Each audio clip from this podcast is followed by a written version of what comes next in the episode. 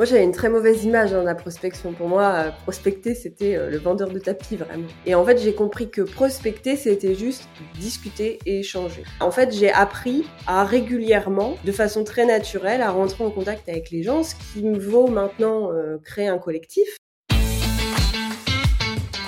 Bienvenue dans le Créatif Vendeur, le podcast 100% consacré à la vente et au marketing B2B pour les professionnels des métiers créatifs. Je m'appelle Pedro Mendes Santos.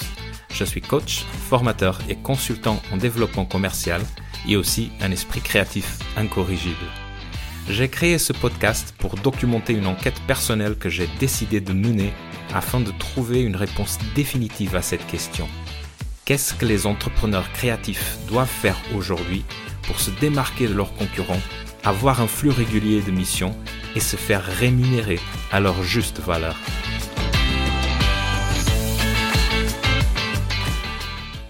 Bonjour et bienvenue dans ce nouvel épisode du Créatif Vendeur. Un des débats les plus intéressants et passionnés que l'on peut entendre chez les professionnels de pratiquement tous les métiers créatifs est celui autour de la question suivante. Est-ce qu'on doit se positionner en tant que généraliste ou est-ce qu'on doit se positionner en tant que spécialiste euh, d'une niche? C'est un débat d'autant plus d'actualité que euh, à chaque année, la concurrence dans toutes les industries créatives est en pleine croissance et euh, en particulier chez les freelances. Donc ceux qui décident de se spécialiser dans une niche sont de plus en plus nombreux. Ceux qui spécialisent dans une niche espèrent ainsi pouvoir se différencier de leurs confrères et concurrents et d'être plus facilement repérés et sollicités par des prospects issus de la niche qu'ils choisissent. Mais si on parle beaucoup sur si on doit ou pas euh, choisir une niche, on ne parle pas autant sur à quoi consiste exactement cette spécialisation et comment cette spécialisation peut-elle devenir concrètement un levier pour le développement et la pérennisation de l'activité d'un entrepreneur créatif. Parce qu'une chose, c'est de choisir une niche et dire qu'on est spécialisé dans cette niche. une autre chose très différente, c'est de partir de cette spécialisation, développer une connaissance fine et profonde de euh, sa niche, de la psychologie de cette niche, de ses besoins spécifiques, de son langage, mais aussi de son écosystème. Et par écosystème, on entend tout le réseau des différents interlocuteurs professionnels, des institutions qui sont incontournables pour l'activité de notre client cible et qui font partie de sa vie quotidienne.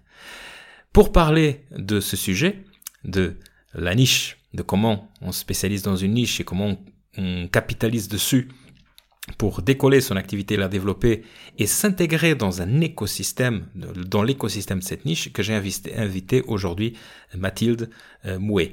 Mathilde est graphiste culinaire spécialisée dans les circuits courts et les épiceries fines en Nouvelle-Aquitaine. Tu l'auras compris, c'est une designer avec un positionnement très marqué, très niché. Depuis très tôt, elle a décidé de se positionner dans le secteur food et plus particulièrement dans cette niche des circuits courts. Mais comme elle va t'expliquer, le chemin pour faire décoller son business et surtout pour stabiliser ses revenus n'a pas été un fleuve tranquille.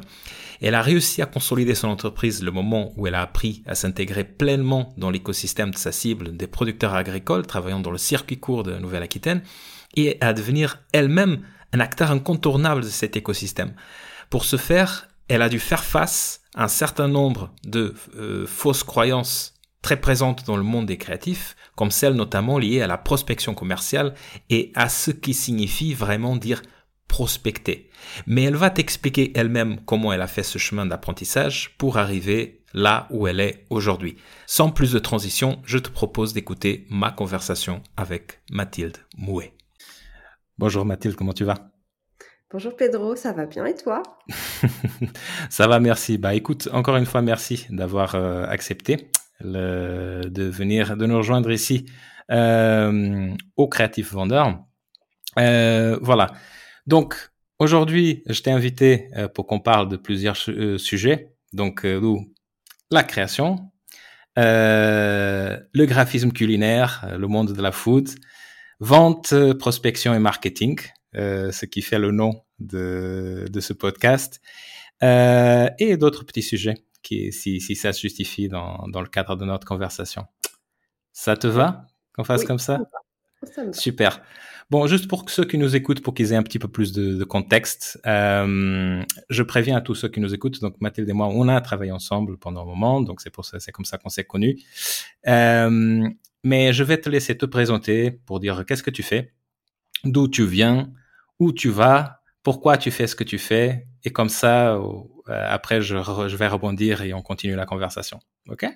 C'est à vous, c'est à toi. C'est à moi. Euh, alors moi je suis Mathilde Mouet, je suis graphiste spécialisée dans le culinaire, mais plus particulièrement spécialisée auprès des épiceries fines. Euh, voilà, ça c'est mon activité aujourd'hui. Euh, à la base, je suis, j'ai fait des études de graphisme, donc graphisme en général. Et puis il y a trois ans maintenant, j'ai voulu me mettre à mon compte. Et j'ai très vite vu que pour attirer les clients avec qui j'avais envie de travailler, euh, il fallait que je leur dise très concrètement euh, vers quoi je voulais m'orienter. D'où euh, ma spécialisation food, qui après s'est un peu transformée en spécialisation produits d'épicerie fine auprès des producteurs du circuit court. Donc voilà, ça fait trois ans que je suis à mon compte en freelance. Aujourd'hui, ça fonctionne bien, j'en vis. donc ça, c'est une grande satisfaction. Et où est-ce que je veux aller? Eh ben, le plus loin possible. Continuer à m'épanouir dans mes projets et dans ma spécialisation parce que vraiment, je me sens à ma place aujourd'hui euh, dans ce milieu culinaire. Et je suis en train de monter avec des, coéquipières un collectif food pour euh, du coup augmenter notre force de vente, euh, notre force de communication et pouvoir proposer des vraies offres complètes à nos chers créateur culinaire. Très bien. Bon, du coup, c'est-à-dire, euh, on a bien compris. C'est-à-dire, toi, euh, contrairement à une bonne partie de tes confrères, designers, graphiques, tu as choisi, euh, il y a toujours le vieux débat, ni se nicher, pas nicher, quand se nicher, etc. Donc, en fait, tu t'es non, non simplement spécialisé, mais carrément niché depuis très tôt. Oui. Je pense que j'ai monté mon studio et deux mois après, je me suis, euh, je me suis nichée. J'ai très vite compris en lisant euh, des ressources gratuites, hein. ça a vraiment été ça. Je me suis beaucoup renseignée sur euh, finalement qu'est-ce que c'était que l'entrepreneuriat, comment on trouvait des clients, comment on faisait pour trouver des clients. Et c'est vite revenu le fait qu'en fait, tant qu'on ne dit pas avec qui on veut travailler, ben, pour trouver ces clients-là, après, c'est plus dur et et, d'où la raison de, se spécialiser. Alors après, je me suis formée, évidemment. Quand j'ai voulu me spécialiser euh, dans la food, euh, je me suis formée. Parce que bon, on s'improvise pas spécialiste d'un domaine. Donc après, il a fallu un peu de formation. Et puis après, il a fallu de la formation euh, plus commerciale, de prospection. Et donc c'est là, après, j'avais fait appel à toi. Et c'est là où on a encore plus creusé. On est, je suis passée de quelqu'un de spécialisé à quelqu'un de niché, on, va dire. Ah d'accord. tu vois une différence entre les deux?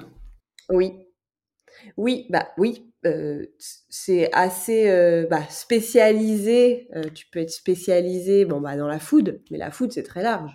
C'est les CHR, donc café, hôtel, restaurant, mais c'est aussi les artisans, c'est les producteurs, c'est très très large le domaine de la food. Après, quand on est spécialisé dans les produits d'épicerie fine, là, c'est on est vraiment sur un segment d'un segment. D'accord, ok. Dans ce sens-là. Pour moi, une niche, c'est encore plus précis on y reviendra après. Et, pour moi, c'est ça, peut être euh, un atout aussi d'être ultra niché.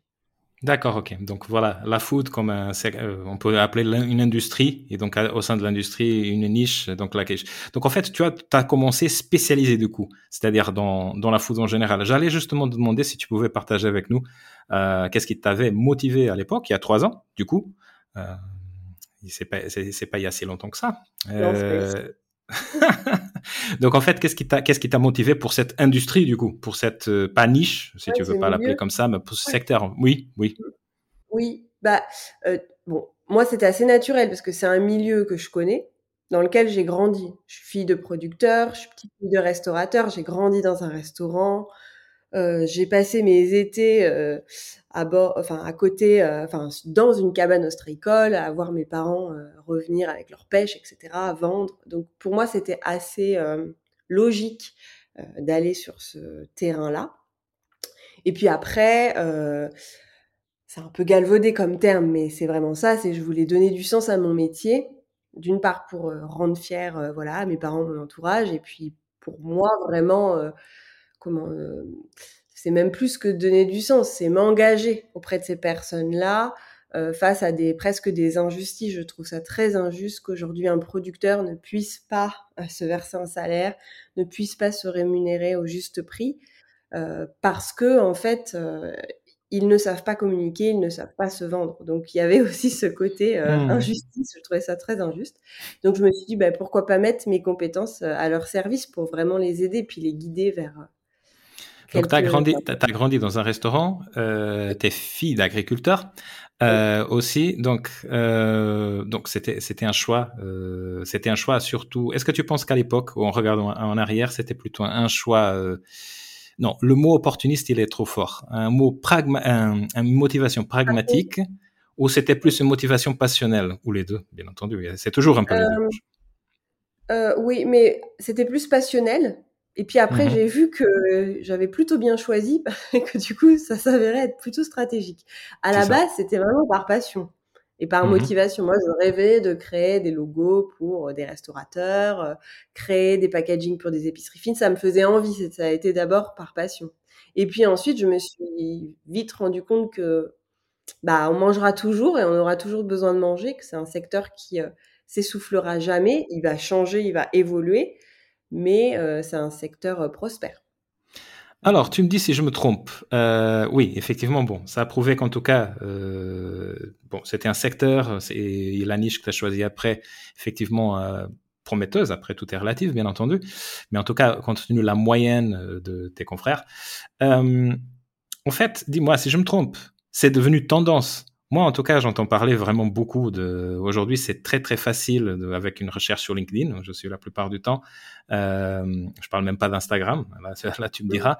Mais de retrouver des photographes spécialisés food ou culinaire, d'autres graphistes culinaires. Euh, euh, est-ce que est-ce que c'est une. es d'accord que c'est une mode? Et quand ici oui, quand est-ce que ça a commencé cette mode d'après ton expérience? Euh, je, bah, je dirais avec euh, alors cette mode, je pense qu'elle a commencé après le Covid, euh, où là beaucoup de gens se sont mis à leur compte et beaucoup de gens ont fait comme moi. En fait, ils ont consommé du contenu gratuit et en fait se spécialiser, se révéler être une des solutions pour sortir du lot. Aujourd'hui, selon moi, ça ne suffit plus parce qu'on est trop nombreux du coup sur le marché. Il faut trouver, il faut aller plus loin. Euh, tu veux dire dans, le, dans le secteur, c'est ça? Dans le secteur de la food oui. Bah oui, ah, parce que pour moi, le, secteur de la food, c'est très très large. Tu, mais tu travailles pas pareil avec des agro-industries que euh, des petits producteurs ou que des restaurateurs. C'est pas les mêmes codes. Donc pour moi, il faut aller encore au-delà. Donc la, la spécialisation, c'est un premier pas possible. Après, euh, tout le monde est libre de faire comme il veut, mais c'est une possibilité. Mais pour moi, il faut aller au-delà. C'est vraiment de passer de la spécialisation à la niche qui peut être prometteur.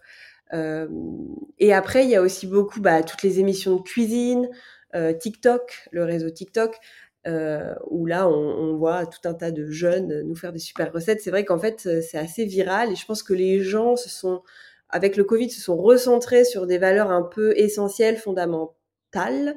et oui, fondamentales. et bah, s'alimenter c'est le cœur de notre santé. Donc, c'est aussi l'une des conséquences de cette la transition écologique, tout, tout, ce qui se passe, de, des changements qu'opère notre environnement. C'est vrai. C'est vrai que je me souviens, et je pense que ceux qui nous écoutent me souviennent que pendant le Covid, effectivement, ça constituait en quelque sorte une opportunité pour la, la communication dans la food en général, euh, puisque même beaucoup de restaurateurs, notamment, ont voulu profiter de l'opportunité pour les, les, commandes à domicile, euh, que, car ils, n'avaient pas d'autre manière justement de résister. Donc ça, ça j'ai l'impression que ça a constitué une opportunité, en tout cas pour euh, les métiers de la création à ce moment-là, euh, tout, tout le secteur en réalité.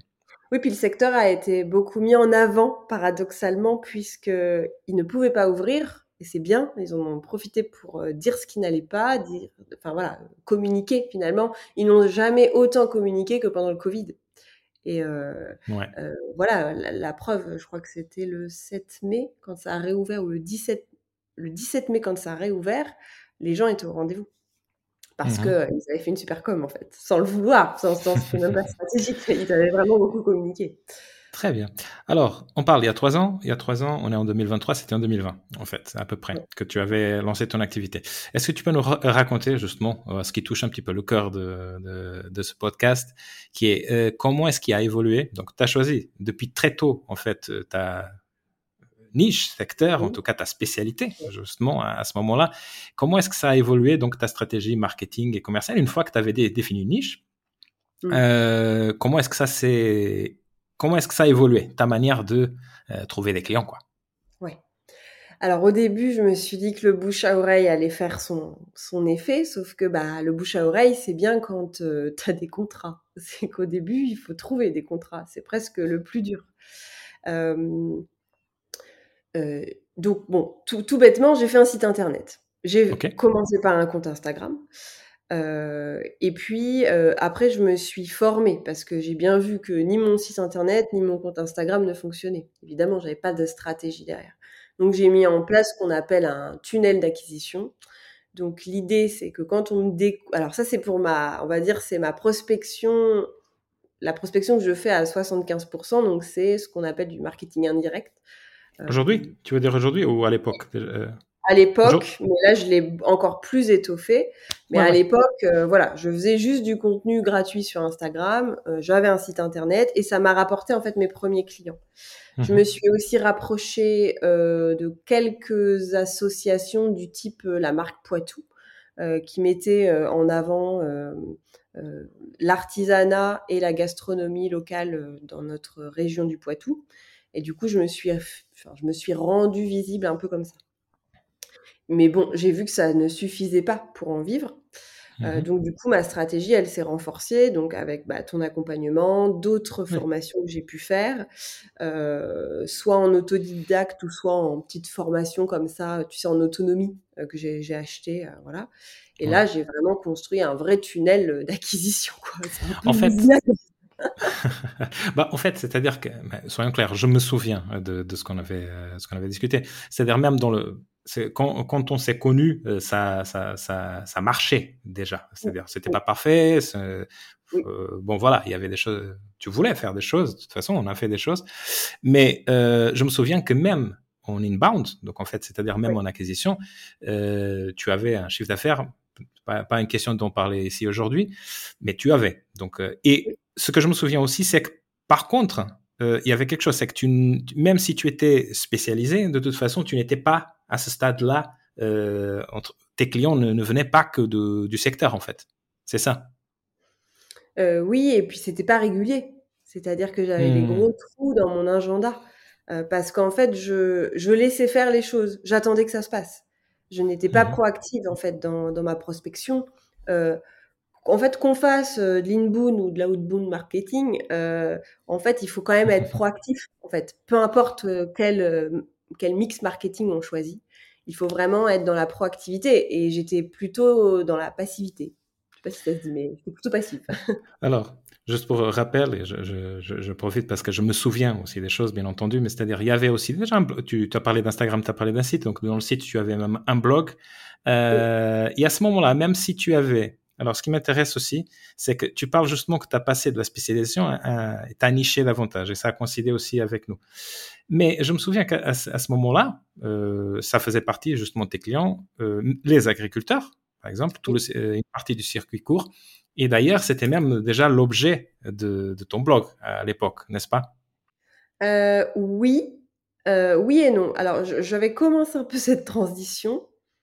Et du coup, à la fin de, ton accompagnement, là, j'étais ultra nichée c'était bon, c'était ok. Voilà, on était parti là-dessus. Et donc mon blog qui pouvait euh, quand même parler à des restaurateurs, des cafés, des hôtelleries, par exemple. Euh, là, c'est vraiment, bah, du coup, mes, mon calendrier éditorial a suivi ma niche en fait. Et donc là, je me suis vraiment spécialisée dans des articles pour la communication des producteurs et des artisans. Je me suis vraiment, euh, en fait, tout suit, enfin, tout doit suivre son positionnement, tout doit être logique. Donc au début, j'étais spécialisée food, donc je faisais des articles sur la food en général. Et quand je me suis nichée, ben, forcément, j'ai niché aussi mes articles. mais ce qui me vaut bah, du coup beaucoup d'entrées dans mon site internet grâce à certains mots-clés qui sont recherchés, où il y a peu de contenu et où du coup j'apporte des réponses très concrètes. Et c'est ce qui fait qu'après, ils vont s'abonner à ma newsletter ou à mon compte Instagram, puis télécharger mon freebie. Et donc être dans mon circuit de vente. Et puis un jour, quand ils ont besoin, ils m'appellent ou je rentre en contact après directement avec eux si je vois qu'il y a une petite opportunité. Ça, ok, ok. Donc en fait, ce qui est intéressant, c'est ce que tu as dit tout à l'heure. Euh, bon, je le dis souvent, donc, mais c'est pas moi qui l'ai dit. Qui était la question que, indépendamment du, euh, indépendamment du, euh, du tunnel, de, de, de enfin, du système d'acquisition que tu as, une des choses que tu as constaté avec moi, mais même avant moi, je pense que de toute façon, c'est tout un, c'est tout un parcours, c'est que il faut rester proactif, quel que soit son tunnel. Tu peux en parler plus et donner des exemples de ce que tu fais aujourd'hui, du coup, ce que tu ne faisais pas avant, etc. Oui. Moi, j'avais une très mauvaise image hein, de la prospection. Pour moi, euh, prospecter, c'était euh, le vendeur de tapis, vraiment. Et en fait, j'ai compris que prospecter, c'était juste discuter et échanger. Ça, c'est vraiment euh, ce que j'ai ce que j'ai appris. Donc en fait, je n'hésite pas à quand je sais pas, je vois quelqu'un qui partage un article de blog qui est intéressant ou qui a fait un post qui est intéressant, j'hésite pas à apprendre à le connaître plus sans chercher derrière à, conclure, c'est même pas ça, c'est juste je me dis bah cette personne est intéressante, elle, dit des choses intéressantes, en tout cas moi qui me parle, que je trouve pertinente, et ben pourquoi ne pas en savoir plus, euh, en discuter? Et puis de fil en aiguille, si un jour il a besoin de moi, bah tant mieux. Mais s'il a besoin que je lui recommande quelqu'un, eh ben tant mieux aussi. Et puis en fait comme ça, on crée un espèce d'écosystème, un espèce de réseau. Et en fait c'est un milieu qui est tout petit. Donc en fait après ça parle. Et c'est là où je trouve que là, le bouche à oreille, en fait, il, commence à agir. Ah bah tiens, il y a Mathilde, euh, elle est graphiste culinaire, tu devrais l'appeler. Moi, j'échange avec elle régulièrement. Mais en fait, c'est indirect. C'est peut-être, en fait, faut faut que les gens se rendent compte que, en fait, la personne avec qui on va engager une discussion, c'est peut-être pas la personne finale avec qui on va travailler, mais forcément, peut-être qu'un jour, elle aura connaissance d'une personne qui va monter un projet et euh, qui aura besoin de nos services. Et c'est là où, en fait, c'est intéressant d'avoir ces personnes-là dans notre newsletter ou de, de ou peu importe quel réseau, en fait, quelle manière, mais d'entretenir le lien pour pouvoir à un moment être là, en fait, être toujours présent. En fait, il faut jamais qu'il nous oublie. J'ai l'impression, enfin voilà. Donc il faut toujours être présent d'une manière ou d'une autre. Donc euh, des fois, bah, c'est juste, euh, je vous souhaite la bonne année. Enfin, en fait, euh, tous les prétextes sont bons pour de temps en temps. bah tiens, ça fait longtemps, Constance, je, je, vais prendre de ses nouvelles. On s'était parlé il y a six mois, c'était hyper intéressant.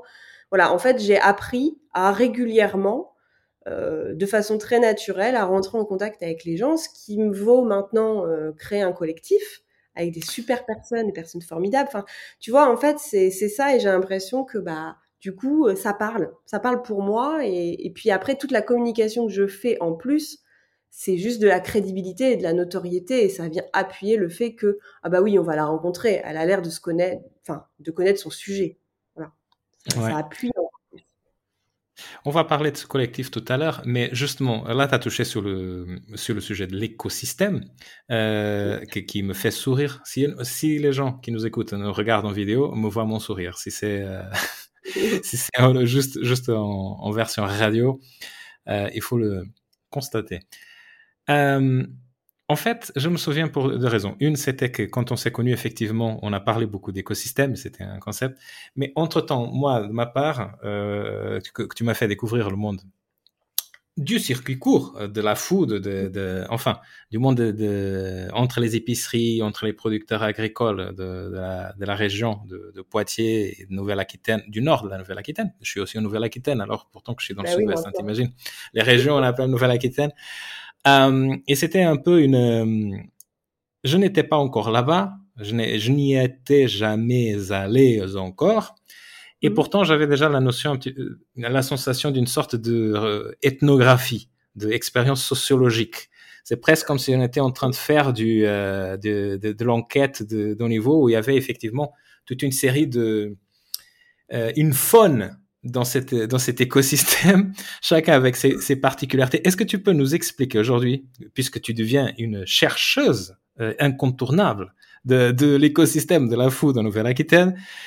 À quoi ça, quels sont les principaux acteurs et quels sont les principaux enjeux en termes de communication de cet écosystème? Comme ça, euh, euh je pense que ceux qui nous écoutent peuvent voir comment est-ce que les enjeux peuvent être différents selon, selon, et avoir une idée de ce que c'est un écosystème. C'est vrai que alors c'était une ça a été un vrai sujet. Hein. Comprendre ce que c'était que cette notion, ça a été vraiment, euh, ça a pris plusieurs semaines, mais une fois que j'ai compris, j'ai bien compris. Euh, du coup, voilà, une fois que j'avais compris qu'il fallait que je travaille mon écosystème, je me suis rapprochée de plusieurs acteurs. Donc, il y a l'ANA, c'est l'agence de l'alimentation de la Nouvelle-Aquitaine. Donc, ça, c'est quand même un acteur qui est basé à Bordeaux, mais qui font des actions sur tout le territoire. Il y a, par exemple, les CIVAM, où les CIVAM, ce sont des euh, groupements euh, d'agriculteurs qui vont monter des projets ensemble et ils cotisent. Donc, ils cotisent et après, ils, puissent, ils peuvent se former. Euh, donc moi, par exemple, je suis rentrée dans le réseau des CIVAM pour pouvoir donner des formations, ce qui me permet en fait bah, de me faire connaître assez rapidement. Euh, après, en acteur, euh, bon, bah, il y, a, tous les. En fait, la Nouvelle-Aquitaine, on est quand même la première terre agricole en France. on, est quand même une grande terre avec des identités culinaires très très différentes. la Charente-Maritime n'a rien à voir avec le Pays Basque, n'a rien à voir avec la terre limousine. Et pourtant, on est, donc on, forme un même, un seul et même territoire. Mais au sein de tous ces territoires-là, là, il y a des identités culinaires très différentes. Et donc, c'est très riche, en fait. Euh, j'ai la chance d'habiter sur un territoire qui est très riche.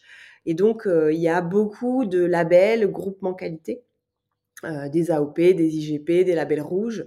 Donc, tout ça, c'est autant d'acteurs vers qui on, peut rentrer en contact, ou en tout cas, il faut suivre cette actualité-là pour être au fait, euh, parce qu'il il peut y avoir aussi des appels d'offres qui peuvent être euh, lancés et auxquels on, pourrait répondre. Euh, il y a la plateforme aussi Design en Nouvelle-Aquitaine, moi qui m'a beaucoup aidé, où j'ai eu des beaux contrats. alors du coup, je répondais aux appels d'offres que du secteur de la food, mais c'était intéressant voilà, je, dirais qu'en tout cas, c'est ceux que j'ai vraiment identifiés, que j'ai trouvé très intéressants euh, à exploiter. Euh. Mmh et, donc, quels étaient. Pardon? Non, non s'il te plaît. Qu'est-ce Non, en fait, j'allais te demander, en fait, du coup, quels étaient, quels avaient, étaient leurs principaux enjeux, parce que dans cet écosystème, tu as, trouvé des prescripteurs et tu as trouvé des clients, euh, même avant de, de développer l'écosystème, travailler l'écosystème.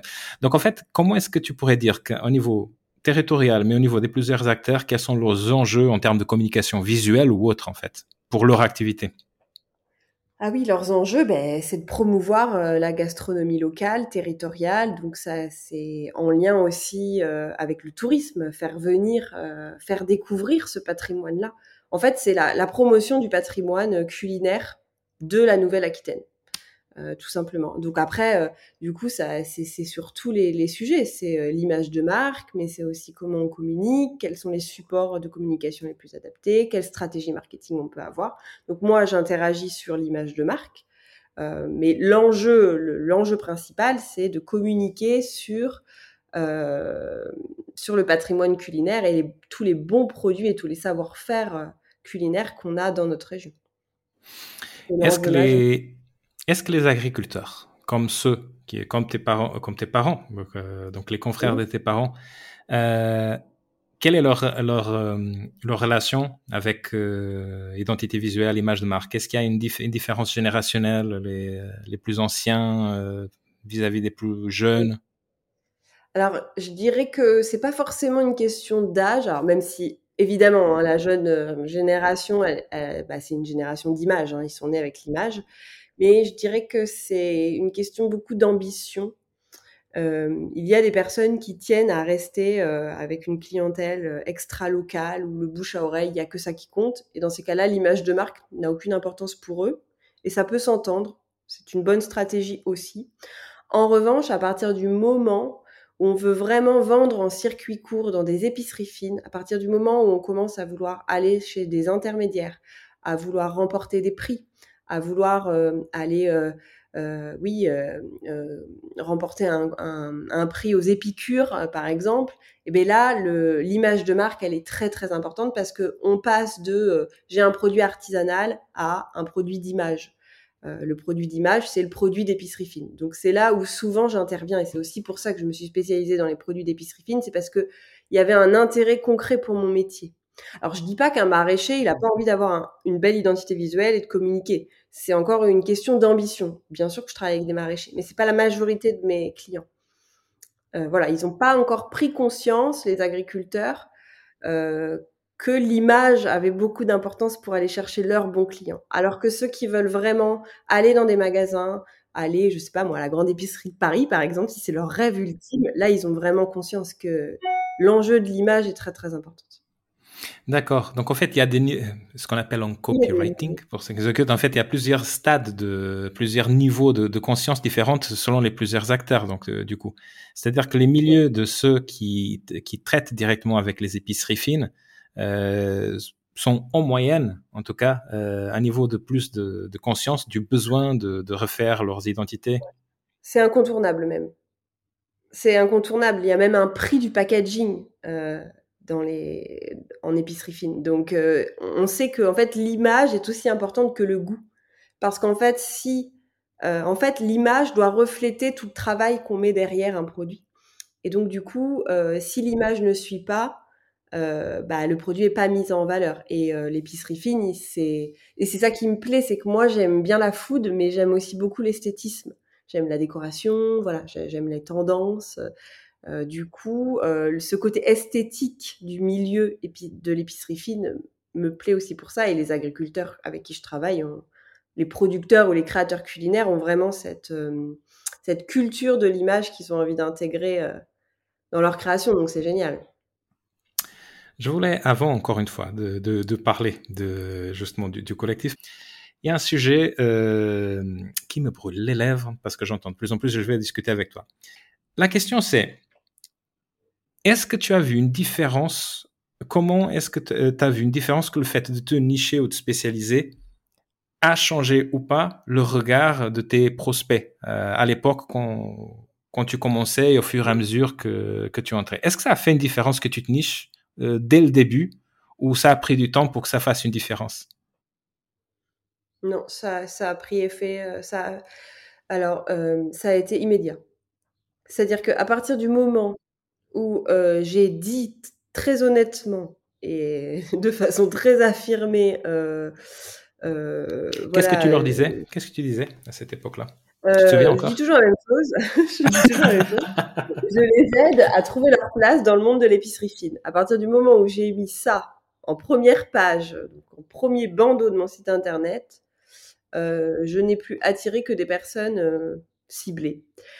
Parfois, j'ai des personnes qui me disent Bonjour Mathilde. Alors, je sais que je suis pas tout à fait dans la cible, mais euh, je pense que mon projet peut t'intéresser. Et ça, j'adore.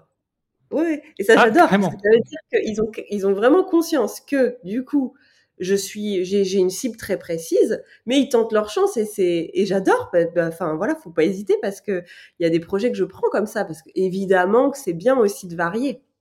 C'est 25% euh, de ma clientèle, mais c'est chouette aussi. Mais par contre, oui, ce niché a vraiment changé, euh, a vraiment fait toute la différence. D'accord. Donc, au jour, d'aujourd'hui, tu en as qui te disent Je ne fais pas tout à fait partie de la niche, mais je me demande si vous pourriez m'aider. C'est ça qui se passe aujourd'hui, n'est-ce pas? D'accord.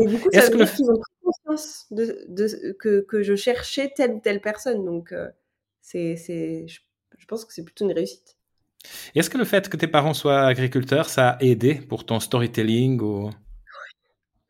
Ouais, et ça m'a apporté de la, la légitimité euh, par rapport aux, agriculteurs eux-mêmes. C'est-à-dire que quand, euh, en plus moi souvent je me déplace dans les fermes, donc euh, je vais vraiment sur le terrain, j'apprends vraiment à, enfin je regarde leur fonctionnement, comment ils travaillent, quelle est leur culinarité, donc leur particularité culinaire, ce qu'il va falloir que je mette en avant, etc.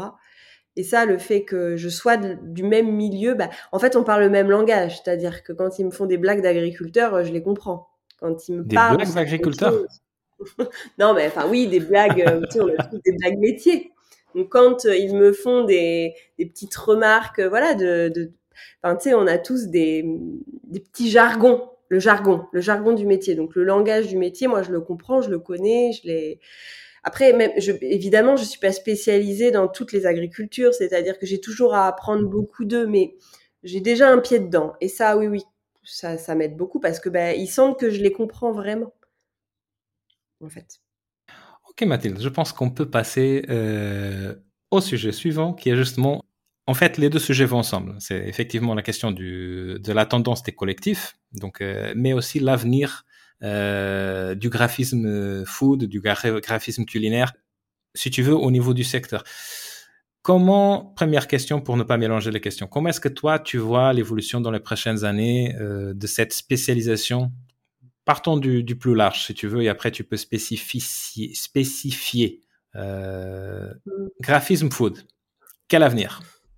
Euh, bah, je pense que la, personne qui fait bien son travail, qui connaît bien le milieu, qui s'est bien formée euh, au milieu culinaire, donc tout ce que ça implique, réussira. Voilà. Si, euh, elle est passionnée, en fait, la personne qui est passionnée et qui, qui est spécialisée food pour de bonnes raisons, alors elle y arrivera.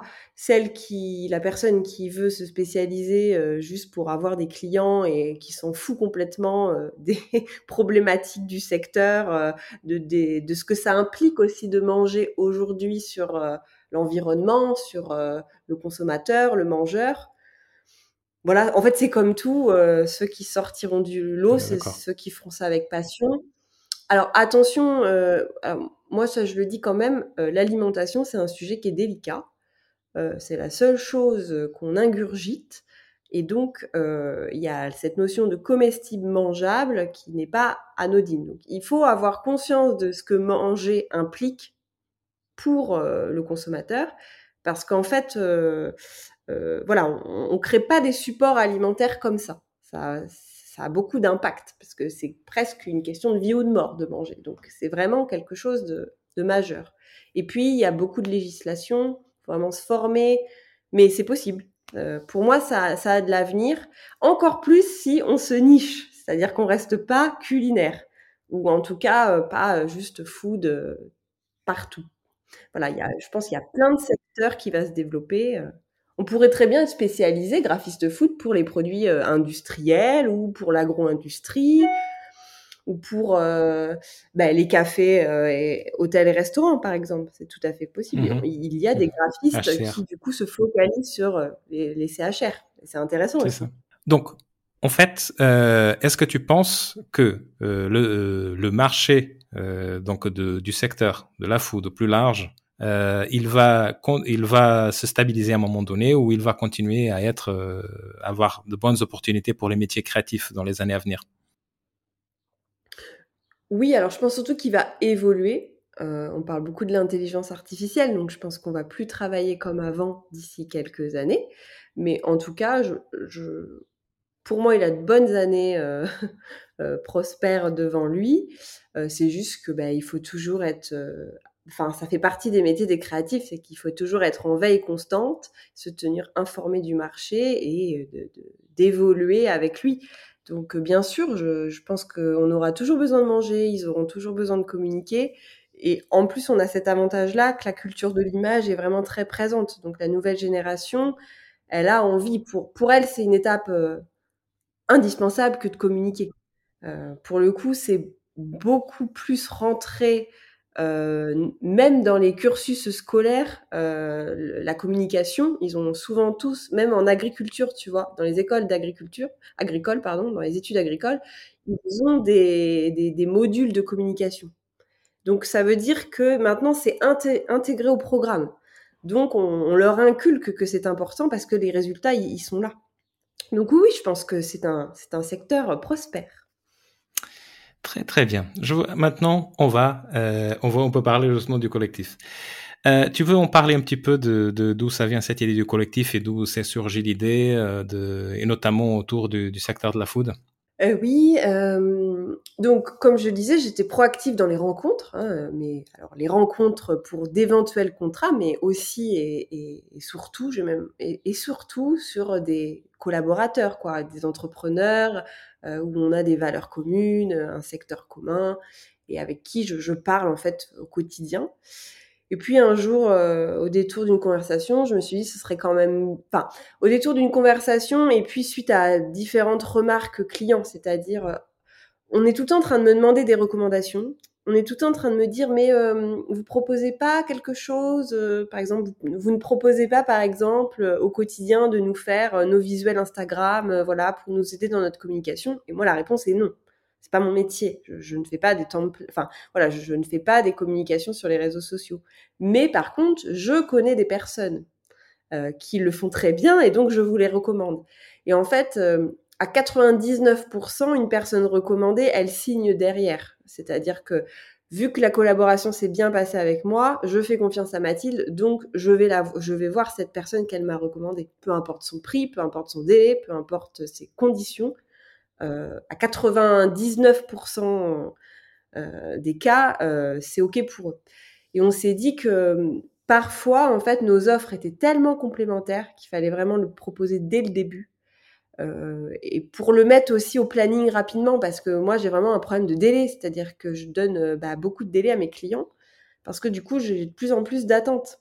Donc plus on le sait en début de projet, plus je peux les mettre dans mon calendrier, euh, enfin dans mon dans mon agenda, et même chose pour mes consoeurs en fait et confrères. Donc mmh on s'est dit là l'intérêt il est très important, mais nous on s'est quand même spécialisé. C'est pas un collectif food, c'est un collectif food spécialisé dans les produits, euh, euh, dans les produits alimentaires, les marques alimentaires. Donc, les personnes qui vont vendre un produit physique dans une épicerie ou euh, dans des concept stores. voilà, on est encore sur presque sur du produit d'épicerie. D'accord. Ça fonctionne un peu comme une agence une agence spécialisée, où il y a une différence selon toi? Je fais ça avec un petit clin d'œil parce que je, sais que toi, tu as un avis sur la question des agences. Alors, on peut avoir certains avantages de l'agence où, du coup, c'est vrai qu'on centralise des, talents et des savoir-faire. Euh, donc, euh, c'est le principe d'une agence, c'est d'avoir tout sur place. Là, effectivement, on va proposer un tout sur place. C'est-à-dire que voilà, on va avoir en tout cas les, demandes principales, on va les avoir en disponibilité.